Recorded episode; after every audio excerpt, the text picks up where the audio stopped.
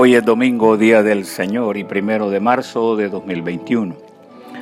La lectura del Santo Evangelio según San Juan 2. Se acercaba la Pascua de los judíos y Jesús subió a Jerusalén y encontró en el templo a los vendedores de bueyes, ovejas y palomas y a los cambistas sentados. Y haciendo un azote de cordeles los echó a todos del templo, ovejas y bueyes, y a los cambistas les esparció las monedas y les volcó las mesas.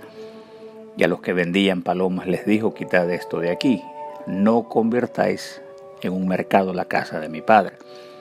Sus discípulos se acordaron de lo que está escrito, el celo de tu casa me devora. Entonces intervinieron los judíos y le preguntaron, ¿qué signos nos muestras para obrar así? Jesús contestó, destruyan este templo y en tres días lo levantaré. Los judíos respondieron, 46 años ha costado construir este templo y tú lo vas a levantar en tres días. Pero él hablaba del templo de su cuerpo. Y cuando resucitó de entre los muertos, los discípulos se acordaron de lo que había dicho y creyeron a la escritura y a la palabra que había dicho Jesús. Esta es la palabra del Señor. Jesús, su autoridad mesiánica.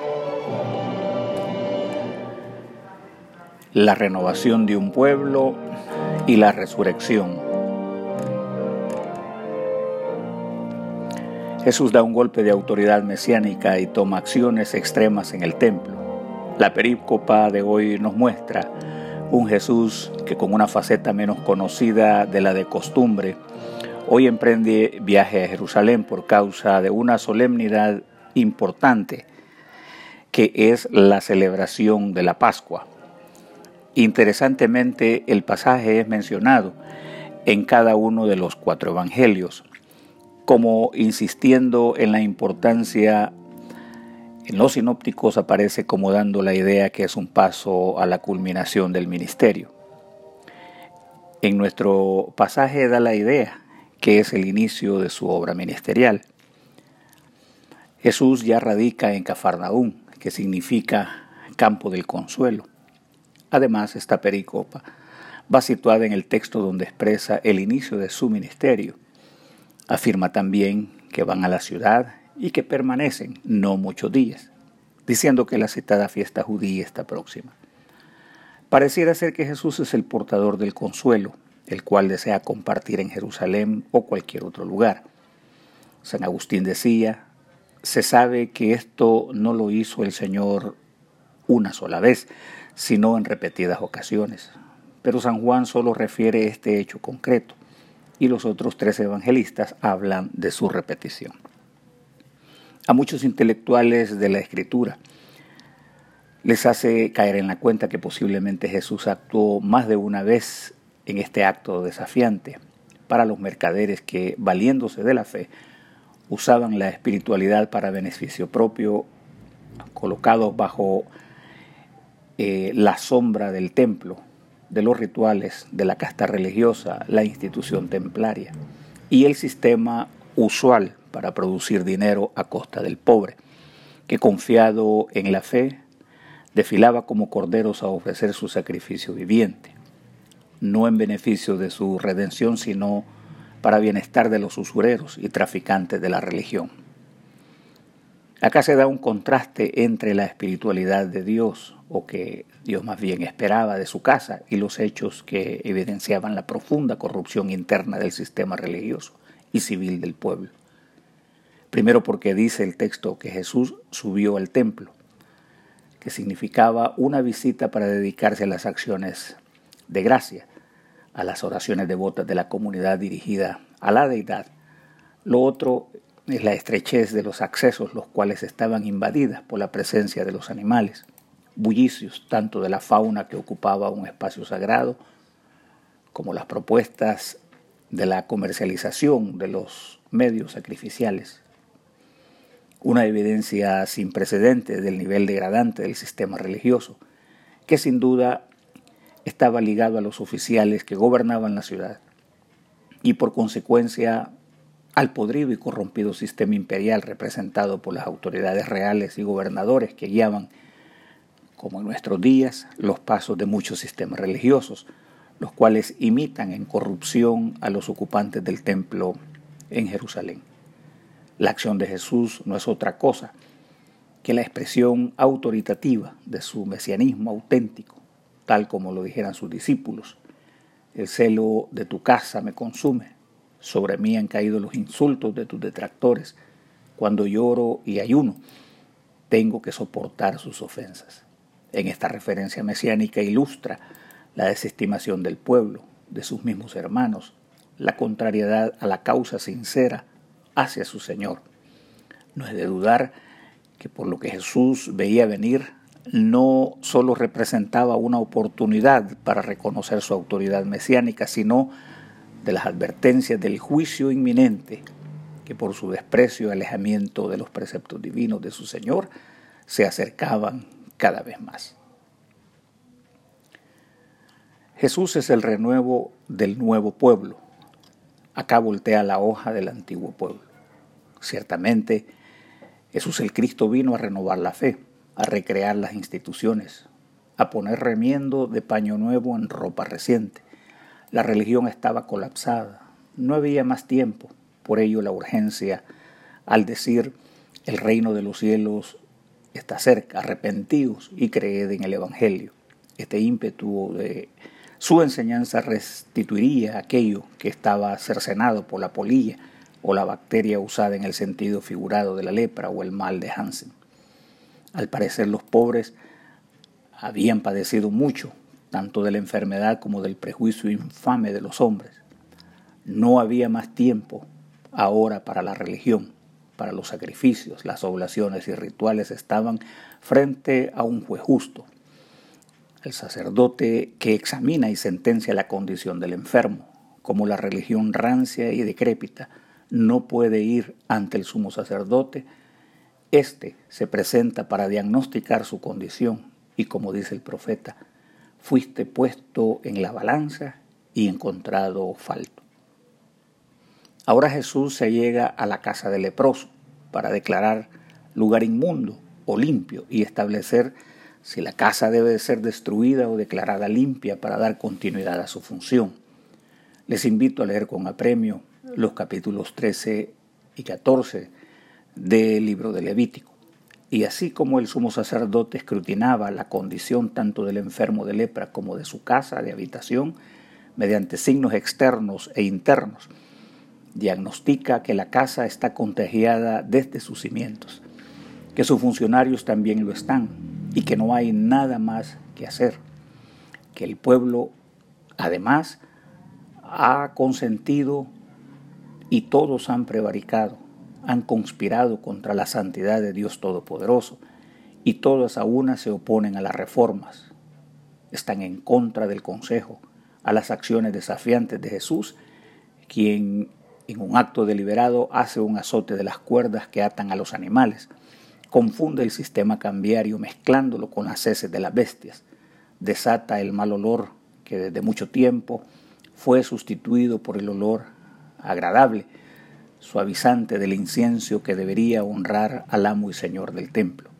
Ahora toda esa inmundicia ha sustituido lo gratificante de los aromas de la casa de Dios y ha prevalecido el ambiente de las bestias, la codicia maligna del usurero, la hipocresía de los líderes espirituales, la complacencia de los funcionarios del imperio, la comodidad del pueblo para no esforzarse y dar lo mejor para Dios y el prójimo. Ante la acción acertada y justísima de Jesús viene el reproche, el cuestionamiento, la censura a la acción mesiánica de purificar la fe, de limpiar la religión por antonomasia.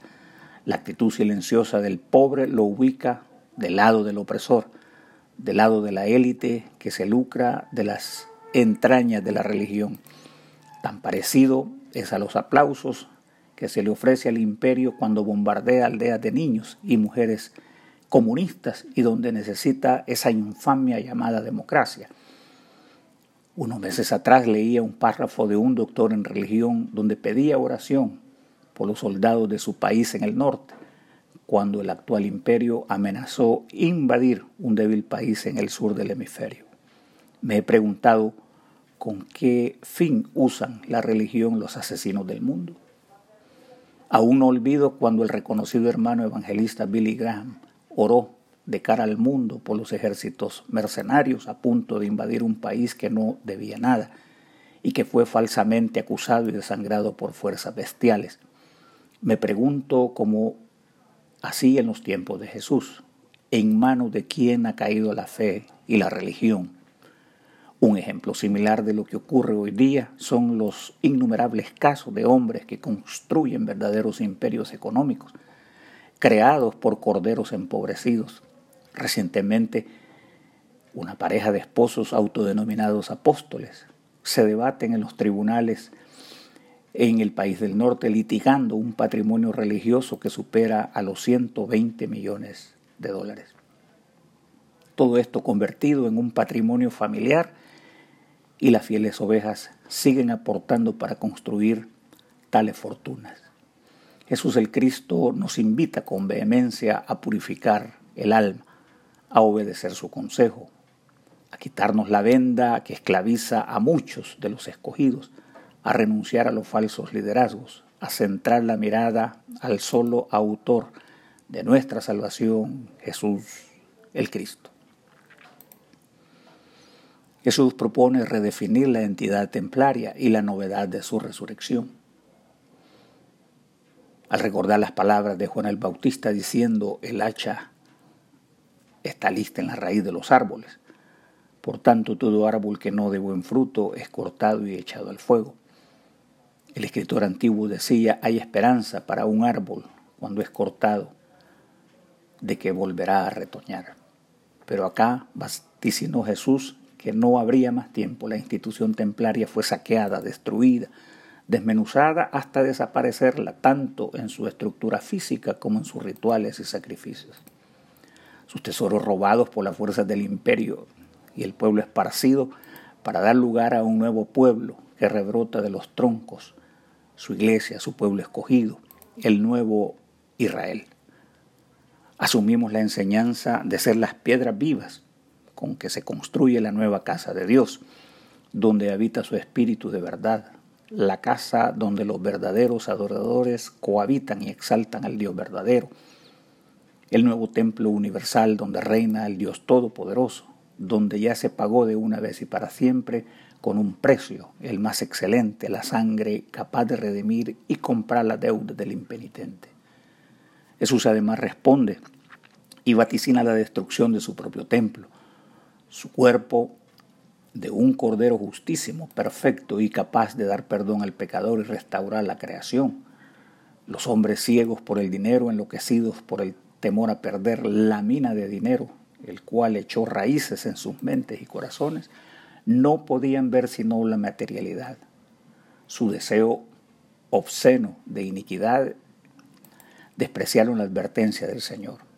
La bendita y poderosa resurrección fue lapidaria porque el mundo ya goza entonces de una respuesta a las incertidumbres del dolor, a la infamia de la muerte, a la desesperanza y lo consecuente de la vida eterna, que es un don esperado y prometido por el Dios Todopoderoso. Los discípulos recuerdan que se trataba de su cuerpo y no del edificio, ya que el templo lo constituyen las personas y no los materiales de construcción. Recordaban también que no es la cátedra de los hombres y sus dones, sino aquel arquitecto divino quien da la sustentación al templo verdadero. Afirmaron que los sacrificios no eran necesarios porque ahora son los corazones consagrados que deben ser sometidos diariamente para ser sacrificados, como una ofrenda verdadera en bien del prójimo. En la historia, es necesario recordar que cerca del año 70 después de Cristo, las fuerzas mercenarias del general Tito vandalizaron Jerusalén y no dejaron señas del templo. El templo jamás fue construido y aunque lo hicieran carecería de sentido genuino, porque ya Dios tiene templos hechos de corazones donde habita cada día en las vidas de los que creen y diariamente elevan oraciones, se deleitan en su palabra, oyen la voz de su espíritu y son guiados cada día de sus vidas hasta la consumación de los tiempos. Orígenes, el antiguo padre de la iglesia, dijo, ¿por qué había mencionado Juan diciendo la Pascua de los judíos? Y explicando dice, es que hay una diferencia porque muchos no la celebran conforme a la voluntad de la escritura. Y quería decir que la Pascua judía era celebrada conforme a la voluntad de los hombres y no en conformidad a la voluntad de Dios. En conclusión, Pablo Apóstol dice, vosotros sois cuerpo de Cristo y miembros de miembros. Y así como vemos que se destruye el edificio levantado con piedras, también todos los huesos de Jesucristo habían de digregarse con las contrariedades de las tribulaciones, mas sería reconstruido y resucitado al tercer día, porque estaría presente en el nuevo cielo y en la nueva tierra. Así como el cuerpo visible de Cristo fue crucificado y sepultado y resucitó después. Así el cuerpo total de Cristo, formado por los santos, está crucificado con Él. Cada uno de ellos en ninguna otra cosa se gloría más que en la cruz de Jesucristo, por medio del que vive crucificado al mundo. También fue sepultado con Cristo y resucitó con él porque andaba en cierta novedad de vida. Y aunque todavía no ha resucitado en cuanto a la bienaventurada resurrección, por esto no se escribió lo resucitaré al tercer día, sino en tres días se concluye su levantamiento dentro de los días señalados. Oremos. Dios Todopoderoso, tú sabes que en nosotros no hay poder para ayudarnos. Guárdanos tanto exteriormente en cuerpo como interiormente en alma, para que seamos defendidos de todas las adversidades que puedan sobrevenir al cuerpo y de los malos pensamientos que puedan asaltar y herir el alma. Por Jesucristo nuestro Señor, quien vive y reina contigo y el Espíritu Santo, un solo Dios, ahora y por siempre. Amén. Y la bendición de Dios Todopoderoso, Padre, Hijo y Espíritu Santo, descienda sobre vosotros y os acompañe siempre. Amén.